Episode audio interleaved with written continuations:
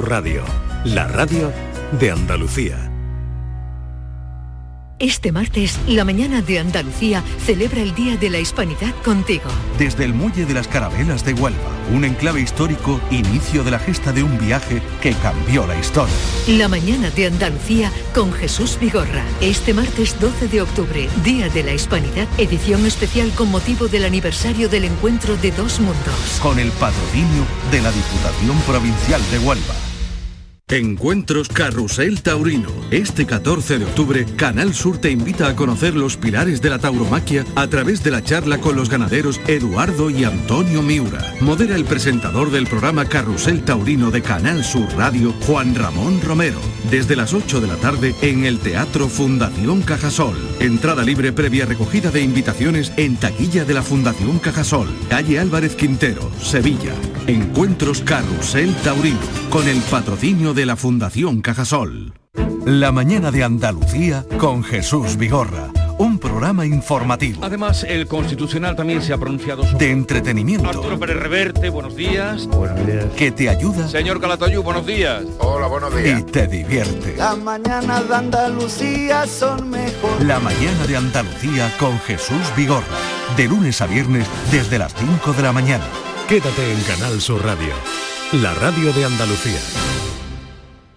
En Canal Sur Radio, por tu salud, responde siempre a tus dudas. Este lunes hablamos de salud mental y de la eficacia de un nuevo fármaco contra la depresión. Acaba de ser aprobado por la Agencia Europea del Medicamento y se está utilizando ya en Andalucía. Se dice de él que es revolucionario para tratar la depresión. Este lunes en directo, tus inquietudes y preguntas con la doctora Inés Domingos y nuestro psicólogo en red, Ricardo Sotillo. Envíanos tus consultas desde ya en una nota de voz al 616-135-135. Por tu salud, desde las 6 de la tarde con Enrique Jesús Moreno. Súmate a Canal Sur Radio, la radio de Andalucía.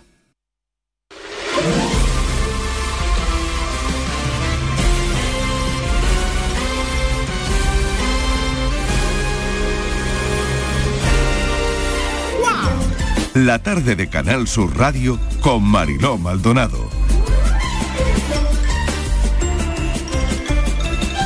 Si quisiera convertir ahora mismo este plató en un circo, me haría falta una persona.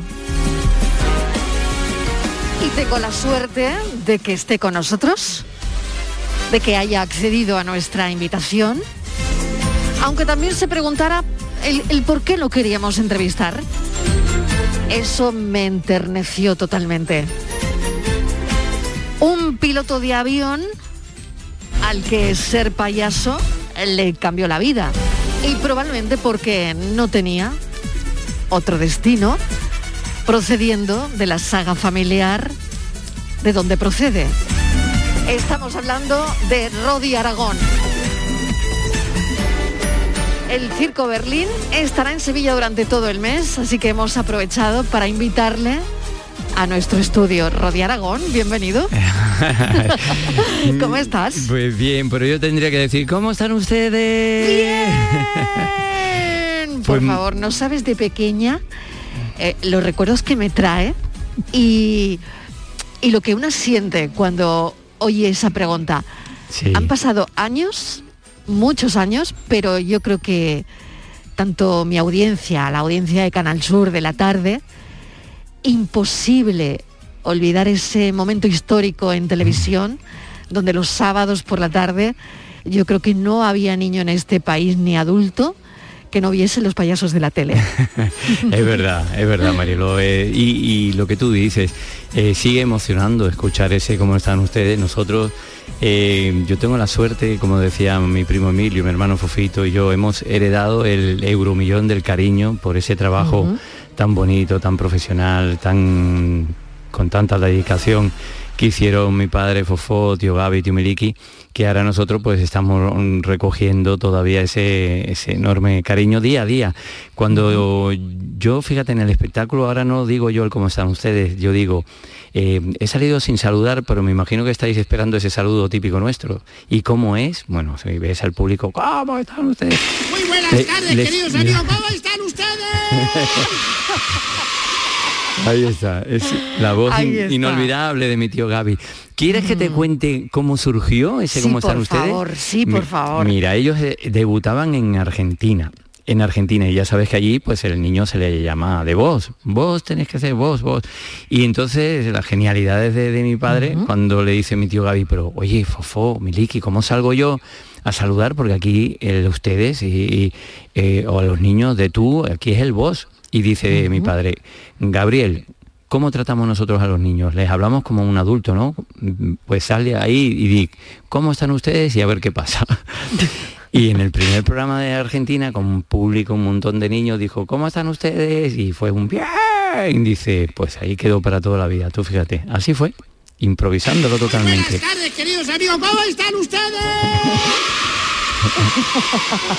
Sí, sí. Oye, me encanta porque no tenía ni idea de cómo surgió ese cómo están ustedes. Sí, pues Y así. escucharlo tantos años después, la verdad es que emociona. Sí, no. emociona, Rodi, ¿eh? No, ya, yo, de verdad, Marilo, eh, estamos hablando algo tan, tan nuestro, de- de- del día a día. De, yo me subo en un taxi y el, y el taxista te mira y te dice, hombre, ¿cómo están ustedes? Eh, Lo llevamos todo, la nueva generación de niños también van conociendo todo esto.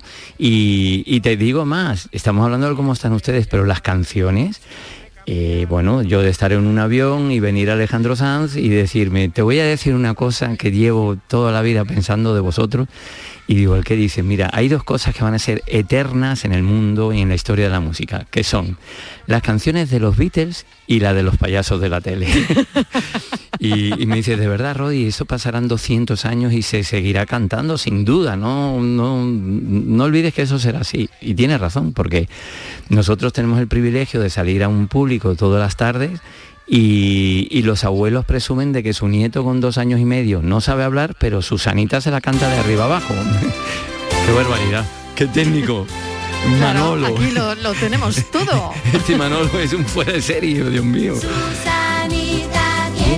Qué bonito.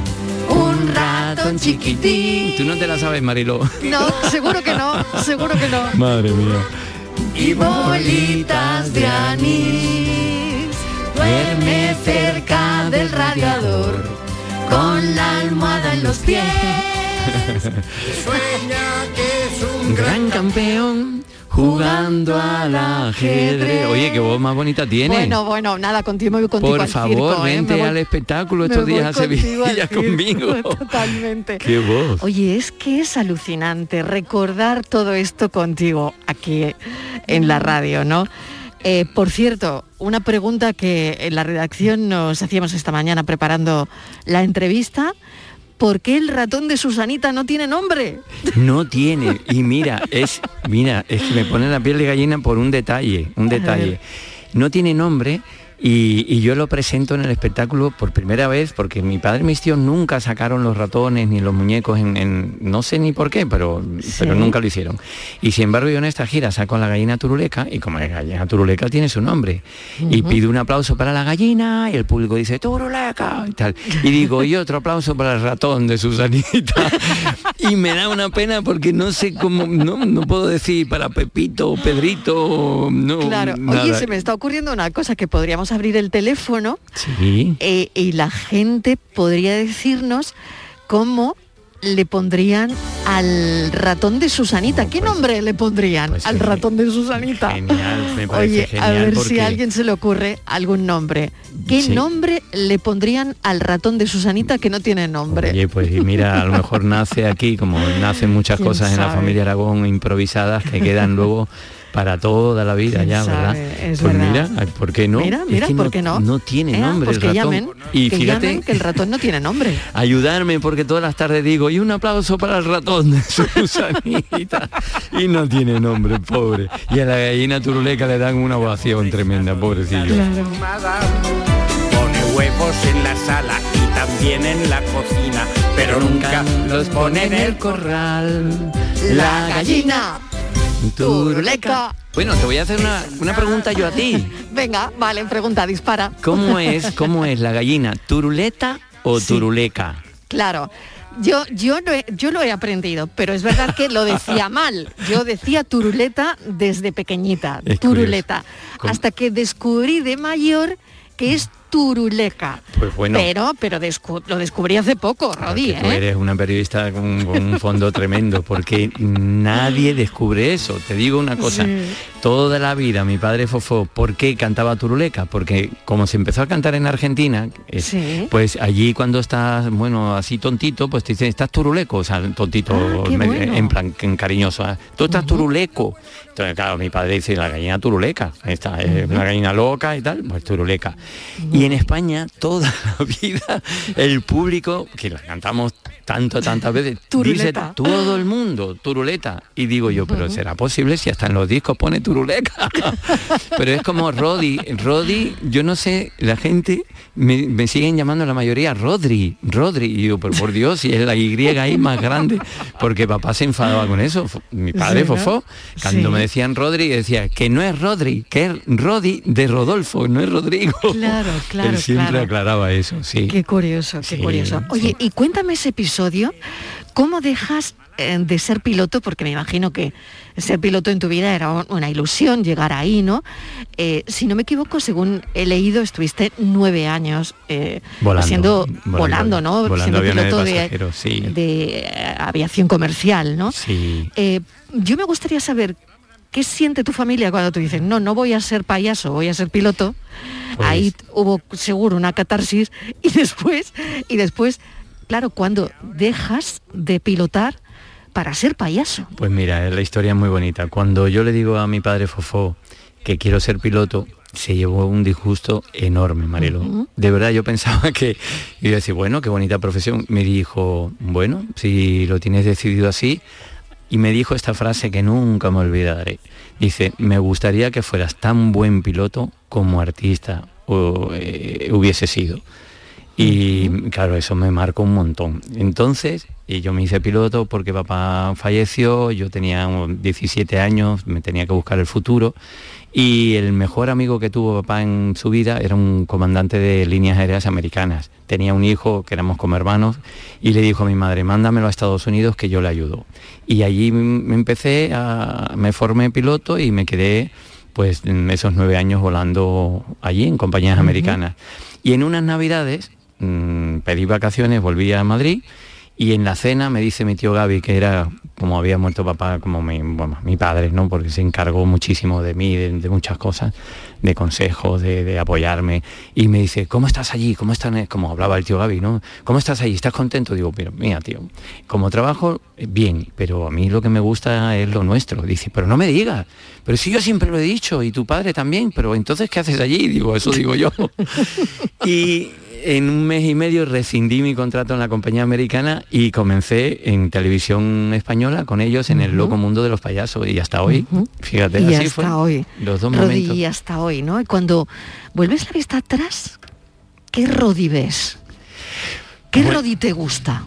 Pues mira, eh, yo he sido muy feliz con, con esta profesión, de verdad. Me encanta dentro del mundo nuestro, fíjate, te, voy a, te va a sorprender. Y a ver, y voy a ser muy sincero, a mí el mundo del niño me apasiona, pero el reto grande siempre es cuando hago televisión. Eh, fuera de lo nuestro. ¿Por qué? Porque como lo nuestro es como muchos resortes, muchos consejos, muchas cosas que dominamos, lo hago como mucho más seguro. Y el reto de la tele, tú lo sabes que estás haciendo te- en radio, que nunca se sabe lo que puede ocurrir.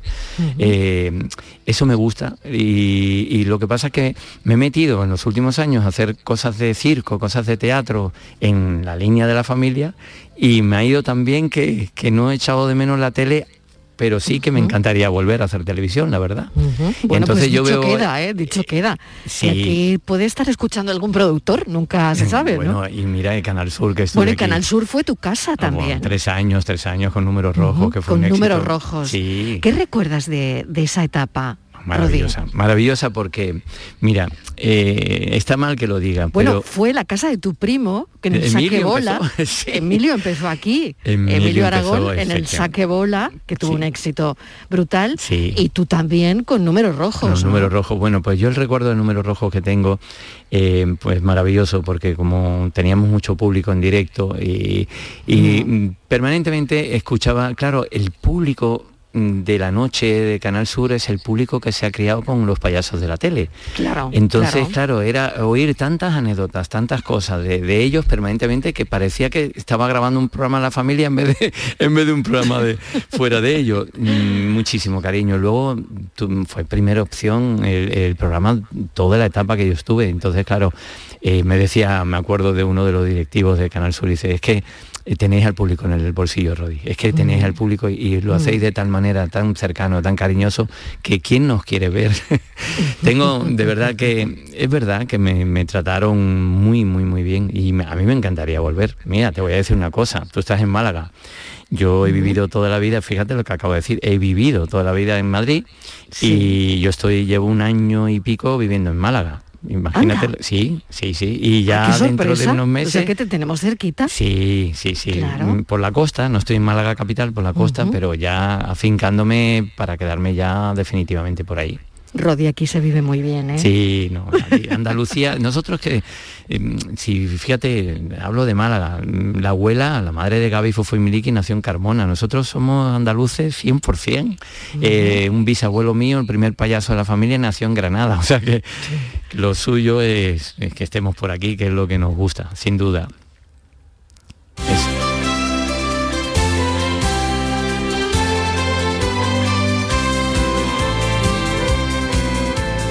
Hola, buenas tardes. Yo le llamaría Aniceto y soy desde chiquita de los payasos de la tele. Bueno, Aniceto se podría llamar el ratón de Susanita. ¿Qué Pues, te parece? A mí me encanta, es un, es un nombre muy, muy, muy cómico, ¿no? Muy- Aniceto. con Es todos los respetos a ¿eh? Aniceto, pero es que Aniceto suena gracioso, suena... Suena simpaticísimo. Claro, el ratón Aniceto. Eh, qué bueno, ¿eh? Qué, Qué bu- bueno. Mira, qué pues, bueno, qué se bueno. están animando los oyentes a decirnos cómo se llamaría el ratón de Susanita. Qué bueno, Aniceto, ¿eh? Sí, sí, sí. Baila tango y rock and roll. Ay, qué voz más bonita, por Dios. Llegamos nota que observamos. Siempre nos canta esta canción. Susanita tiene Aniceto, un ratón chiquitín.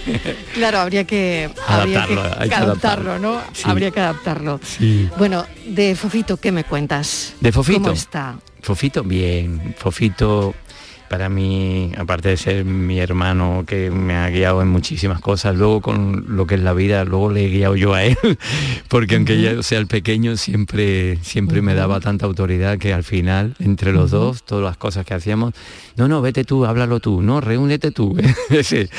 Fofito es de verdad, de toda la familia Aragón, de todos, ¿eh?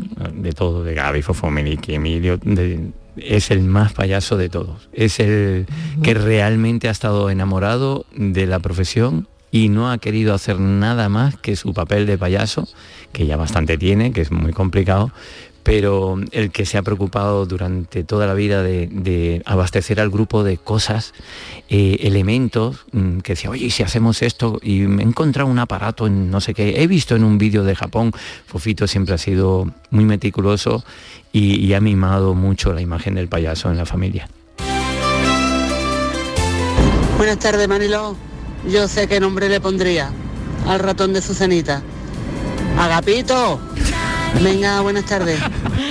Empiezan por A, los dos, Aniceto y Agapito. ¿Qué me dices? Pues también es gracioso, Agapito. Agapito. Eso sí, a lo mejor pita ese nombre. Totalmente, bueno. Aniceto Pues, oye, y Agapito. Bueno, ya tenemos dos. mm, Tenemos dos. Rodi, Fofito y Agapito. No está mal, ¿eh? No, está, mal, ¿no? no está mal. Bueno, que sepas que toda la gente que está llamando está claro que han crecido con los payasos de la tele. Me encanta el programa de esta tarde. Se me ocurre también otro nombre. Susanita tiene un ratón que se llama glotón, que come chocolate y turrón y bolitas de anís. Bueno, me encanta, me encantan los payasos, son mi ídolo. Versiones, versiones libres, ¿no? Eh, Se llama glotón, glotón. Glo- glotón, ha dicho, glotón, glotón. ¿no? Claro, es que no Susanita para de comer. un ratón que se llama glotón. para- No para de comer bolitas de anís y chocolate y, y turrón, si es verdad, pues es un glotón Bueno, no ese está ratón. mal, no está mal. Música, maestro. Vamos a cantarla. Eso es. Vamos a las palmas, a ver. Bueno, a ver con quién cantas esta canción. Bueno, ¿Te lo digo ya o escuchamos? Espera, lo escuchamos. De cáscara de nuez adornado con vela de papel se hizo hoy a la mar para lejos llevar gotitas doradas de miel. un mosquito Sin miedo va en él, muy seguro de ser buen timonel. Y subiendo y bajando las olas el barquito ya se fue. Todo navegar sin temor en el mar es lo mejor. Ya me lo puedes decir, Rodi, con quién cantas esta canción. Bueno, para mí esto ha sido uno de los días más importantes de mi vida a nivel artístico, porque esta canción eh, la presentamos en un homenaje a mi padre Fofó en Granada, en el Teatro Isabel la Católica, y presenté a mi hijo, el nieto de Fofó, cantando por primera vez en un escenario vestido tal cual, con el sombrerito rojo, la camiseta roja, el pantalón azul, la- las botas, vestido de Fofó totalmente.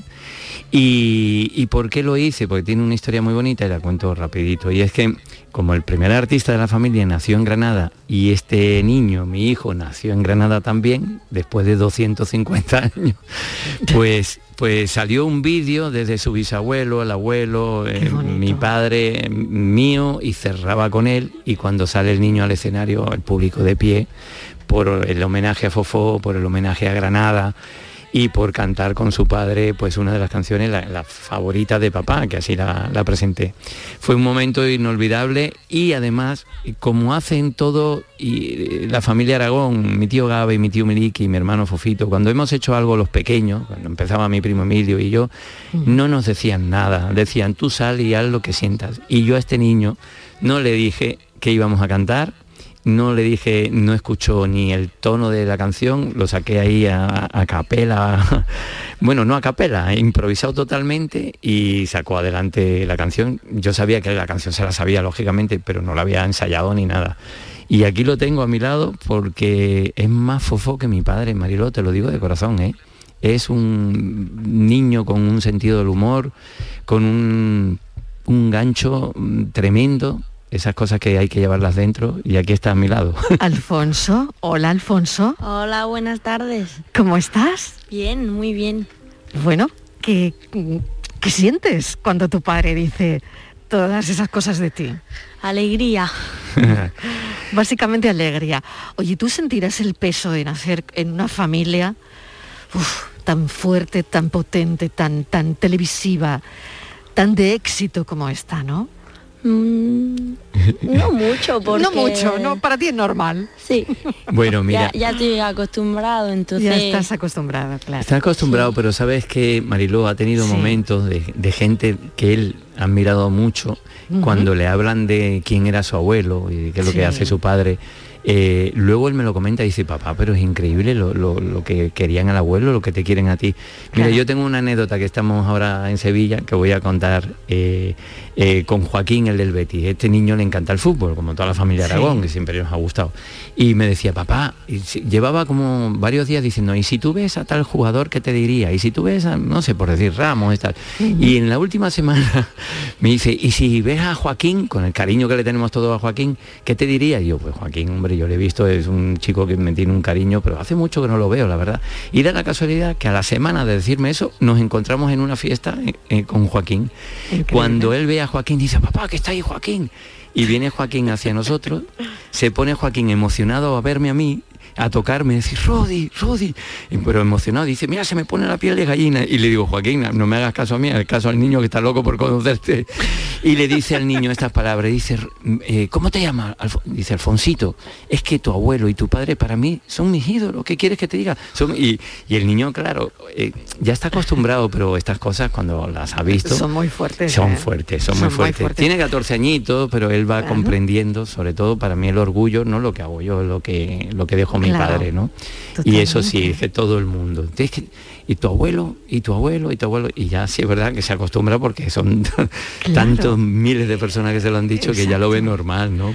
Oye, Alfonso, ¿y, y tú quieres seguir la saga? A ver.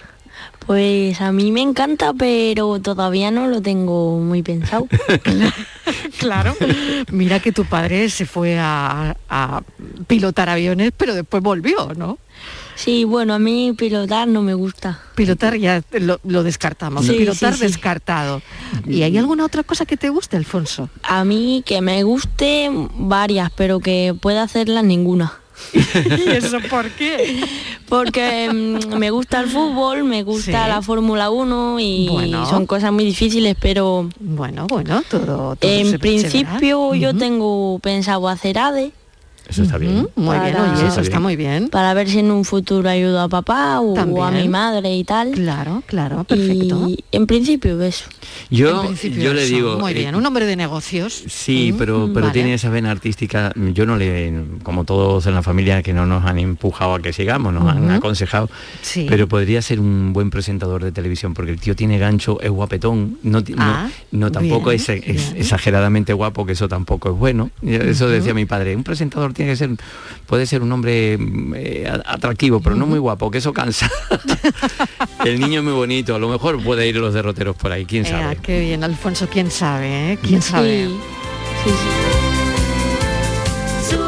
Susanita ¿Cómo va, Niceto? un ratón. Eh, ¿Cómo va? El ratón Ramoncín que come chocolate y turrón y bolitas de anís. Ramoncín ya tenemos uno, ¿no? Ramoncín ya tenemos uno. Sí, en aquel entonces yo disfrutaba tanto de las canciones, ya aquí vale, que lo que me encantaba era que Susanita tuviera un ratón, porque yo quería un ratón como el de Susanita. Yo también. Entonces yo pienso que si tiene que llamarse de alguna manera, se tendría que llamar Susón. Ella Susanita y él Susón. Porque siempre va a ser el ratón de Susanita, siempre. Es verdad. Susanita tiene un ratón, Qué bueno.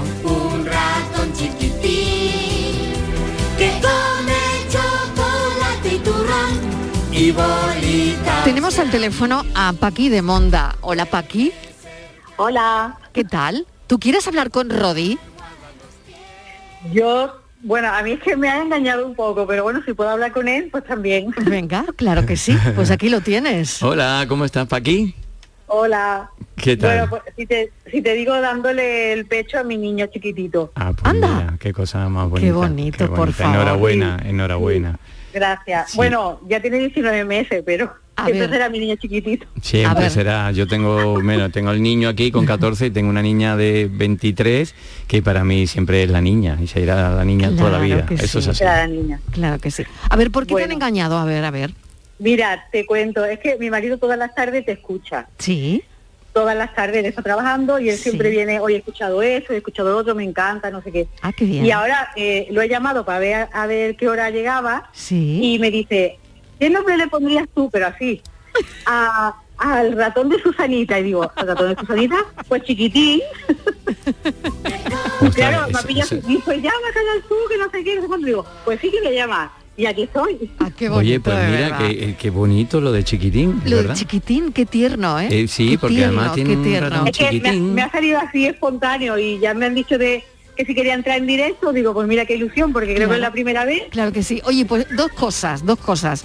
Una, ¿cómo se llama el bebé? Samuel. Samuel, qué bonito el nombre. Vale, Sí. Samuel. Y otra, mándale un saludo a tu marido, que te estará escuchando seguramente. Sí, me está escuchando. Pues mira, solo decirle que es el mejor padre del mundo, Oh. marido, amante y amigo. Que tengo dos niños preciosos con él, Francisco que está aquí, Qué lindo. y, y nada, que, que gracias a la vida por tenerlo a él. Qué bonito. Nada. Qué bonito, Qué- de de verdad, verdad. qué bonito. Tengo el vello de punto ahora mismo. Sí. Entre que está Rodi aquí y la llamada, estoy que me derrito. Yo lo, yo, Pues lo- yo, tam- pues yo también, porque tampoco me lo esperaba y para mí es otra sorpresa. ya- yo bonito. pa, Paqui, estaba preocupado porque escuchaba al niño o la niña por detrás decir mamá, mamá, y creía que iba a decir mamá, todo eso que has dicho es mentira. No, no. Un beso muy grande. que no, porque te están criando con, con mucho amor y mucho cariño, que es lo Claro que importante. sí, claro que sí. Claro que Lo sí. más importante de la vida, sin duda. Ea, pues Enhorabuena. nada, atiéndelos que le va a dar algo. Estarán colgados de los muebles, seguramente. pues, Muchísimas gracias por la oportunidad. Un beso, gracias a ti por llamar, siempre. Adiós. Gracias. Un beso, a- a- al chiquitín, eh, a todos, a todos. Gracias. Te digo china, china, China del alma, tú me contestas, chinita de amor. Cuando te digo chino, chino, chino del alma, tú me contestas. Chinita de amor. Hoy está con nosotros uno de los personajes más admirados del país, de este y de otros muchos, por pequeños y mayores. Uno de esos hombres que ha nacido para hacer reír a los demás, para hacer pasar el rato a los demás, para educar a los demás. Un hombre que hace exactamente tres meses y nueve días, seguramente sin él saberlo, estuvo a punto de decirnos adiós para siempre. Digamos que de una u otra manera se ocultó la, la mala noticia a los pequeños. Pero hoy está aquí con nosotros y está aquí para celebrarlo con ustedes. Es Fofó. Buenas noches. Muy buenas noches, José María. ¿Cómo estás? Gracias. Alfonso Aragón, Fofó para muchos, para tantos, ¿desde hace cuánto tiempo? ¿Desde cuánto tiempo hace que soy? Yo creo que tres meses y nueve días. Tres meses y nueve días. ¿Por qué, Sí. ¿por qué cuentas con esa precisión? Porque aquel día que me operaron, volví a vivir. Fofó, ahora que todo ha pasado, Sí. ahora que todo ha pasado, que Sí. los médicos te han dado no solo el alta, sino que hace ya un par de días que se empezaba a trabajar, ahora que por supuesto no hay absolutamente ningún peligro, cuéntame la historia tal como te la contaron a ti. Sí, porque yo no supe nada hasta nueve días después de haberme operado. ¿Qué Que te volví dijeron? en sí. ¿Qué te dijeron a ti? A mí me dijeron solamente que era muy urgente operarme, si yo decía que sí. Y yo tardé medio segundo en decir sí. ¿Tuviste miedo en, alguna- en algún momento, en, en alguna ocasión? Mm, Pues no. Inclusive fui al antequirófano haciendo chistes a los enfermeros. Así era, ¿Se Fofó. Sí. Rodi, hemos querido recordar este momento con José María Íñigo, además. Sí. Bueno, fíjate, está Alfonso, que ha podido oír eh, la voz de su abuelo, que seguro que lo ha oído ya en infinitas ocasiones, ¿no? Sí, Pero em, hemos querido recordar este, este momento por oír su voz, ¿no? Por, eh, de alguna manera, ¿no? Eh, también preguntarte cómo viviste tú ese, ese momento, ¿no? Tan, tan difícil. Serías un niño, ¿no? Yo sí tenía recién cumplido 17 años, es una edad muy mala, muy mala, Mariló, Mm. porque ni eres niño, ni eres Ni hombre, eres adulto. entonces te pilla, Exacto. te pilla en un momento que, que lo Mm. necesitas tanto que saber que se te va y se te va, bueno, estaba en las mejores manos posibles para sacarle adelante, pero tuvimos la mala suerte que fue la transfusión de la sangre, que en aquella época pues no se podía controlar y cogió un virus que se lo llevó. Pero imagínate, eh, yo eh, con el niño vivo momentos muy parecidos porque mi padre ante todo era amigo y un amigo de una confianza tremenda. O sea, lo que él me daba unos consejos, me, él sabía que no estaba bien y ya en, las últimos, en los últimos meses él comentaba muy disimuladamente, pero me decía, Tú el día que falte papá no te preocupes porque papá ha tenido la suerte de vivir una vida tan intensa que es como cualquier hombre hubiese vivido 150 años. Tenía un fondo, tenía una habilidad para, informarte y darte consejos. Eh, mm, yo jamás mm, me puso la mano encima ni en el culete. Era un hombre que mm, se hacía respetar con el cariño, eh, muy bueno, muy campechano. Eh, incluso cuando te cometías un error, él te, no te regañaba, sino te hablaba. e incluso con bromas te, te- hacía tan cercano que decías, pues esto no lo voy a volver a hacer, si papá me trata así, ¿cómo voy a portarme mal con él? ¿no? Yo recuerdo la primera vez que llegué, pues, 17 años a la una de la noche, en Madrid y a casa y mi madre estaba alarmada y me dice, papá, mm, no está bien que llegues tarde, dice, pero la próxima vez que lo vayas a hacer, llámanos, hombre. Y yo, papá, si no hay, ¿de cómo te llamo? En aquella época no había ni móvil ni nada. Pero era como diciendo, avísanos que pasa algo, que vas a hacer algo. Eh, era, era, era tremendo. De verdad que no solo ya con, con- con- conmigo y con mis hermanos, con, con todo el mundo. Era un, un buenazo, con mucha cabeza. Tiene una inteligencia especial, de verdad que sí. Y bueno, y este momento que él sabía que algo grave le estaba pasando, mm, nos, nos- se lo tomó con, con tanta delicadeza, con dulzura incluso, eh, avisándonos que a lo mejor no, no iba a seguir a nuestro lado. Para mí fue muy duro, yo y mi madre, imagínate, eso es otra cosa que eh, mi madre lo conoció, mi padre se conocieron cuando ella tenía cinco años, mi padre ocho años, toda la vida. Eh, los, los años, los seis primeros años después que papá faltó, y yo no se los deseo a nadie. Mi madre es que se quería ir todos los días. Fue muy, muy duro, muy duro. Claro, toda la vida juntos. Él era, él era un padrazo, un esposo im- impresionante y, y no- y nos, nos- nos hacía falta cada instante a nuestro lado, la verdad. Pero el circo siguió adelante Sí. porque el espectáculo nunca se para. Sí.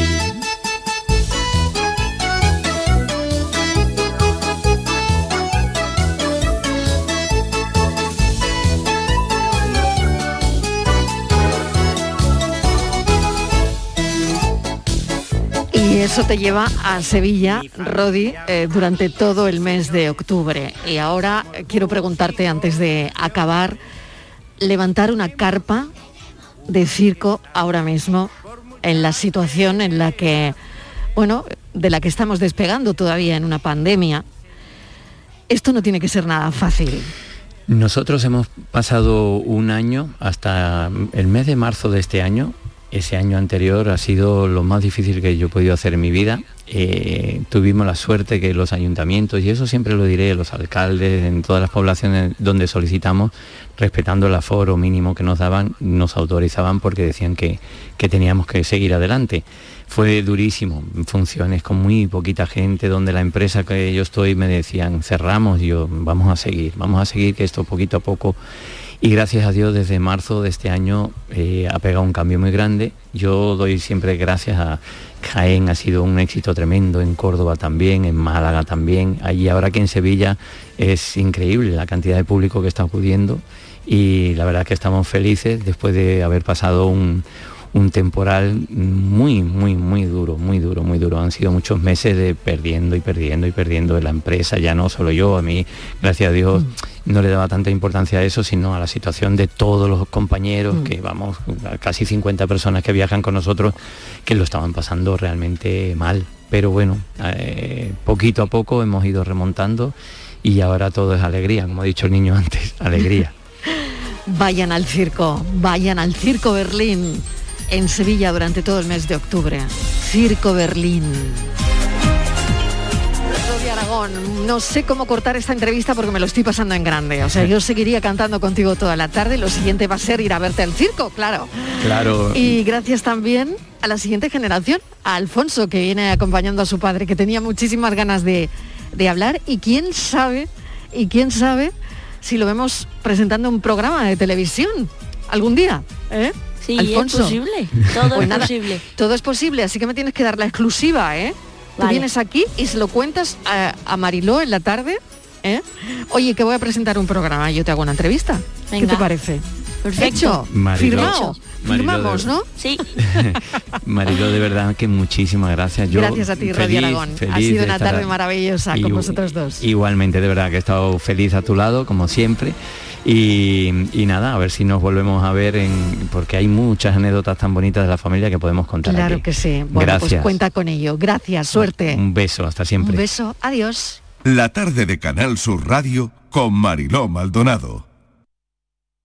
Sevilla. Canal Sur Radio. Vente a Dimarsa, ponte en mis manos y dile chao, dile chao, dile chao, chao, chao, empieza ya. Tu autoconsumo, nuestro petróleo es el sol. Di que sí. Únete al cambio. Dimarsa.es. Había una vez. Circo Berlín en Sevilla, Ronda del Tamarguillo. Presenta de los payasos de la tele a Rodi Aragón. El verdadero mundo del circo para toda la familia. Funciones todos los días del 1 al 31 de octubre. Recuerda en Ronda del Tamarguillo, Rodi Aragón. Entradas ya a la venta. Más info en circoberlín.com. Encuentros Carrusel Taurino. Este 14 de octubre, Canal Sur te invita a conocer los pilares de la tauromaquia a través de la charla con los ganaderos Eduardo y Antonio Miura. Modera el presentador del programa Carrusel Taurino de Canal Sur Radio, Juan Ramón Romero. Desde las 8 de la tarde en el Teatro Fundación Cajasol. Entrada libre previa recogida de invitaciones en taquilla de la Fundación Cajasol. Calle Álvarez Quintero, Sevilla. Encuentros Carrusel Taurino. Con el patrocinio de la Fundación Cajasol. Todo lo que hacemos nos define. Cada acto habla de quiénes somos, de lo que nos importa. Ahora tenemos la oportunidad de decir tanto con tan poco. La oportunidad de mostrar lo mejor de nosotros. Por nuestro futuro. Por tu futuro. Llena tu mesa de Andalucía. Junta de Andalucía. Foro Flamenco de Canal Sur. Este 15 de octubre descubre tres artistas de la nueva generación del baile. Isaac Tobar, Irene Rueda y Paula Rodríguez. Desde las 7 de la tarde en el Teatro Fundación Cajasol. Entrada libre previa recogida de invitaciones en taquilla de la Fundación Cajasol. Calle Álvarez Quintero, Sevilla. Foro Flamenco de Canal Sur. Con el patrocinio de la Fundación Cajasol.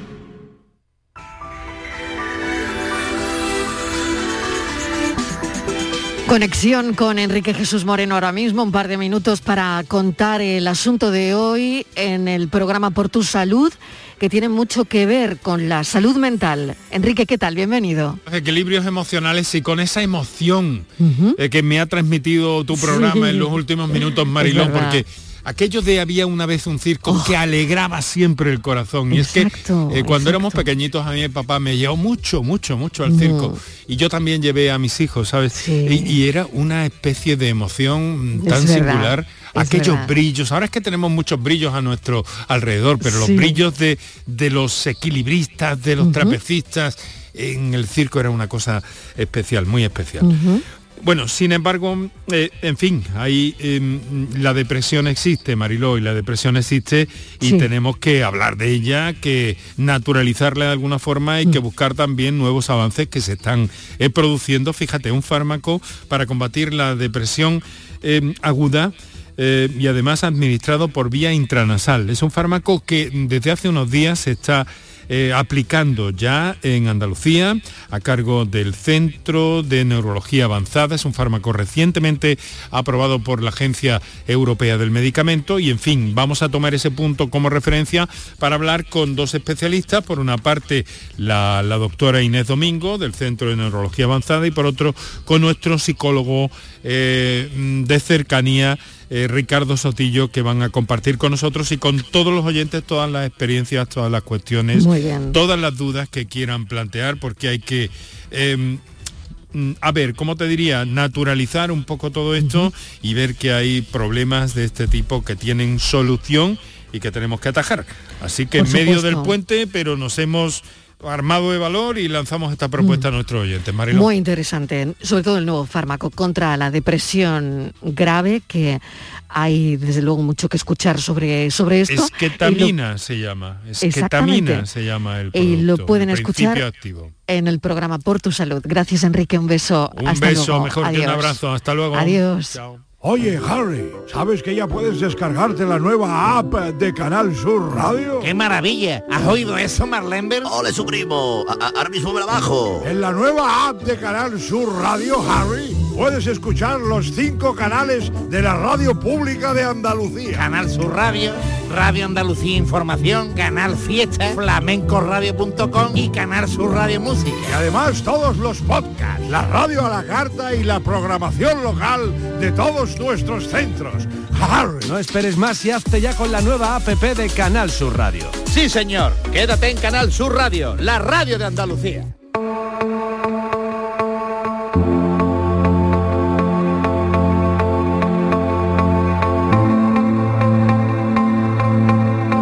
La tarde de Canal Sur Radio con Mariló Maldonado.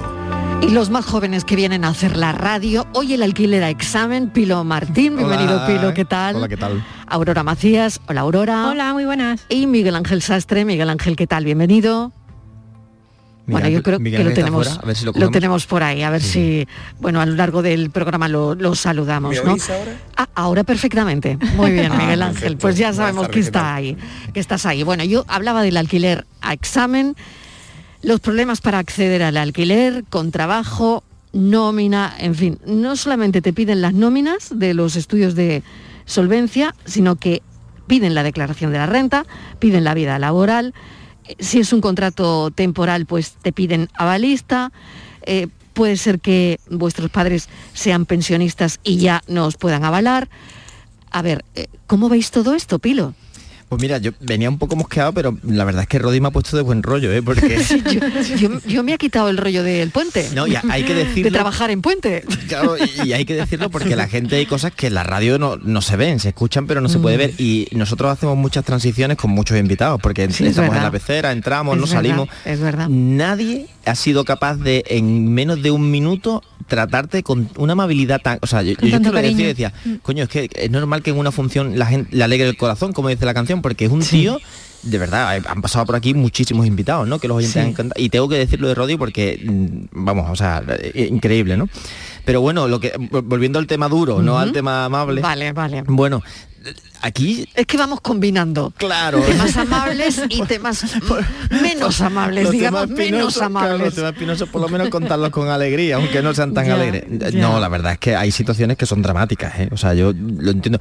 Ahora, también voy a hacer de abogado del diablo, ¿eh? Porque es verdad que, que y, supongo que en Madrid y en Barcelona las cosas serán muy distintas Andalucía y al final yo he vivido de alquiler todo el tiempo y uno tiene que ir... mm, ¿Cómo decirlo? Pues luchando, porque al final es verdad que es un terreno, pues yo qué sé, o sea, cuando vives en una residencia universitaria si te lo puedes permitir si con una beca, o si no te quedas en casa de tu padre y tu madre, de- después te contratan por un sueldo muy pequeño, te tienes que ir de alquiler con compañeros que has conocido en la carrera, hasta que al final ya, pues con una pareja te puedes lanzar a un alquiler, ¿no? Es, es muy difícil irse a un mundo soñado en el que con 18 años te vas de casa a vivir tu vida, ¿no? Pero lo que yo creo es que se pone mucho el foco en el alquiler, que hay cosas que hay que cambiar, por supuesto, y que yo creo que, pues no sé, igual que hay residencias de universitarias, ¿por qué no hay residencias para jóvenes, para, para jóvenes que están empezando a trabajar, por ejemplo, ¿no? Y, y- y somos capaces de ofrecerle una, una vivienda compartida digna, pero, pero al modo de residencia universitaria.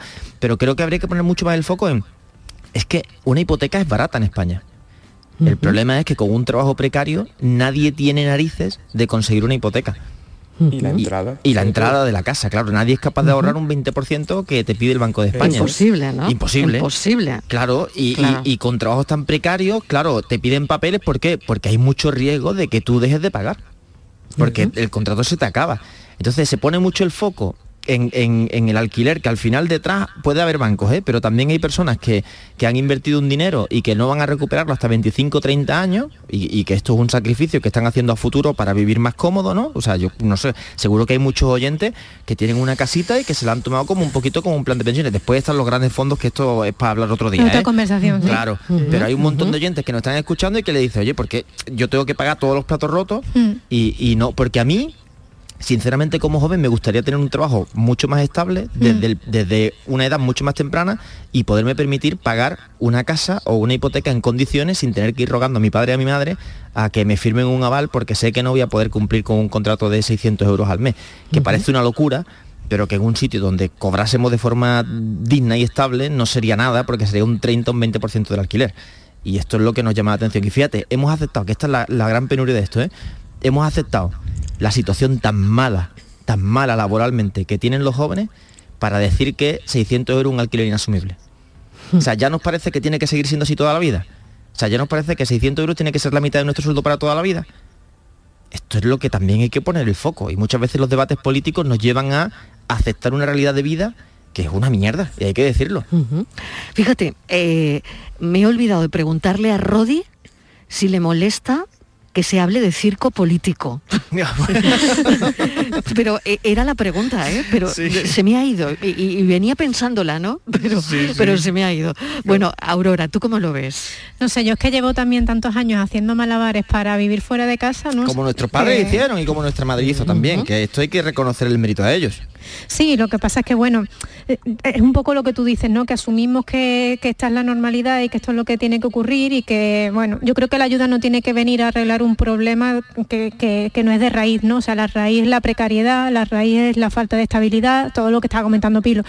Y creo que ahí es donde debería estar el incentivo, ¿no? Ahora la, la ayuda al alquiler, pues bueno, tratará de bajar cifras que están también haciendo que España quede en un mal lugar, porque es la realidad, ¿no? En todos los rankings en los que hablan de cómo los jóvenes no salen de casa antes de los 30, pues sí, mejor- 30 con suerte. Me- con suerte. Los 30 ya, con suerte, exactamente.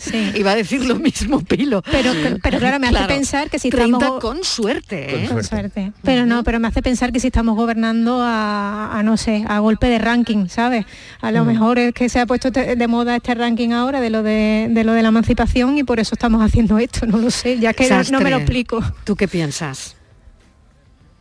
¿Estás por ahí, Miguel Ángel? Yo, yo también, metiendo un punto en el tema de Aurora, es que la familia también nos encanta, ¿eh? porque decía Aurora lo de los 30, pero ¿cuántos abuelos y abuelas han soportado esta crisis? Este coronavirus, este dejar de cobrar durante meses, o sea, ¿cuántas pensiones? O sea, que... Sí, que- han ido tirando de, de muchísimas familias. Eso no hay duda. No, lo que decía, que posiblemente en Sí, cuanto a lo Ángel, que es el, el ámbito de los jóvenes, los dos principales problemas que tenemos los jóvenes son, por un lado, el tema del acceso a un buen trabajo y por otro lado el acceso a la vivienda. Y yo sí coincido con Pilo que obviamente el tema del alquiler es fundamental porque sobre todo cuando estás en fases que no tienes tu vida medianamente asentada, al final vives de alquiler y hay que poner el foco en él, pero también yo creo que es muy importante que se pongan también encima de la mesa políticas que ayuden a personas a poder comprar viviendas.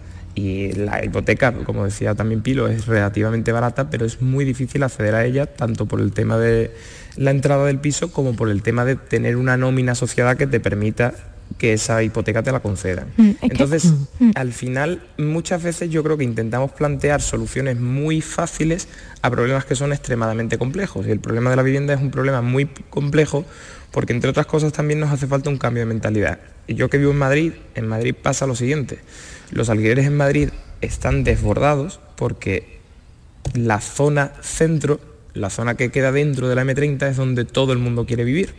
Entonces ahí el precio del alquiler es desorbitado. Sin embargo, si te vas a zonas, pues barrios que están fuera de la M30 y zonas que están relativamente bien comunicadas por vía transporte público con el centro de la ciudad, el alquiler se reduce prácticamente en la mitad. Es decir, lo que tú puedes pagar a lo mejor un piso de 1.000 euros de alquiler en el centro de Madrid, en las afueras, un piso de unas características parecidas en metros cuadrados y servicios, pueden ser pues, unos 500 euros de alquiler o 600. Entonces, también creo que tenemos que, sobre todo la gente joven, tener ese cambio de mentalidad que decían Pilo y Aurora de adaptarte un poco a la situación. Es muy raro que tú con 25 años o con 24 años vivas en el centro de la ciudad en una buena casa.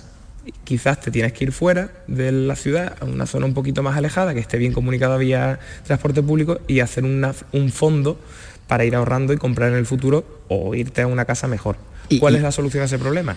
Que los trabajos mejoren y que los sueldos mejoren. Sin eso Mm. es, imposible, pero que la idea sería esa, que vayas poco a poco ascendiendo.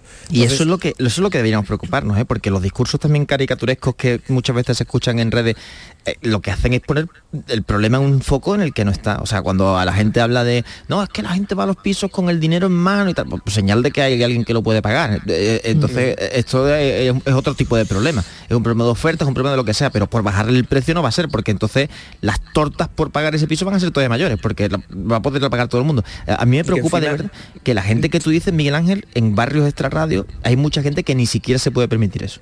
Porque el trabajo Claro, es muy precario. problema, y ahí ejemplo, sí que hay que actuar de una forma radical, ¿no? O sea, lo que decíamos, de oportunidades que muchas veces no tenemos. O sea, mis y la vivienda social que es fundamental, Claro. que, lo- que las administraciones públicas inviertan de verdad en vivienda social, que el alquiler social, en viviendas que no tengan entrada, ese tipo de cosas son fundamentales porque además para el Estado son muy rentables. Yo nunca he optado, Miguel Ángel, a una vivienda social, porque me parece tan difícil, esto es otra, ¿eh? O sea, me parece las tan complicado. burocráticas son también brutales. Claro, que si estar empadronado en un sitio, que si el otro, que si no sé cuánto. Y cuando una persona joven se mueve todo el tiempo, es, es muy... Mira, te pongo un caso muy concreto también que tú decías que hay que cambiar la mentalidad. Dicen que los jóvenes no queremos hipotecas. Mis amigos ahora están empezando a comprar 10 años tarde. 10 años tarde, porque yo ya tengo una edad en la que debería tener una casa hace 10 años. Pues con, cuando salió esto de la ley de alquiler y toda esta historia, todo lo que eh, se hablaba en el grupo es, "Pf, yo ya estoy tranquilo, porque ya tengo mi casa y ya Sí. no me van a echar, no me voy a mover. Es que el alquiler tiene sus ventajas, pero también es incómodo. Sí, qué pena que lo tengo que dejar aquí porque voy a darle paso en breve a las noticias, pero oye, yo creo que la semana que viene lo podríamos arran- arrancar aquí, ¿no? Pues hay que tantas Eh, cosas que contar de esto que por Claro, supuesto. exactamente, hipoteca versus alquileres. ¿Qué, qué queremos, Eh, claro? Y es un debate Vale. muy bueno. Eh, Sí, yo, sí. yo creo que sí, que lo podríamos arrancar aquí el lunes. Pilo Martín, gracias. Nos vemos Aurora con. Macías, gracias. besito. Miguel Ángel Sastre, un beso. un abrazo. Hasta ahora, pensamos.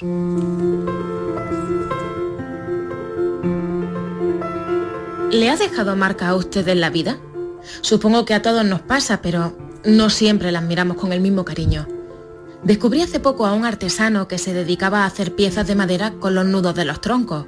Él, que elige trabajar con esa parte de la madera, ha convertido los mal llamados defectos orgánicos en piezas bellísimas. ¿No les parece que tiene mucho sentido que sea algo hermoso cómo se abre paso la vida? Aunque deje marcas, como las nuestras, esas que se han ido dibujando a lo largo del tiempo en nuestra piel y también en el alma. A veces nos miramos con poco cariño y queremos taparlas de cara al mundo, que nadie vea nuestros nudos y cómo se nos ha agrietado esa aparente perfección de la forma con el paso del tiempo. Y a veces también aparece alguien o algo y te recuerda que está bien así, que estás bien así. Cada nudo es la prueba de que lograste abrirte camino. Cada marca, aunque escueza, te recuerda que estás vivo.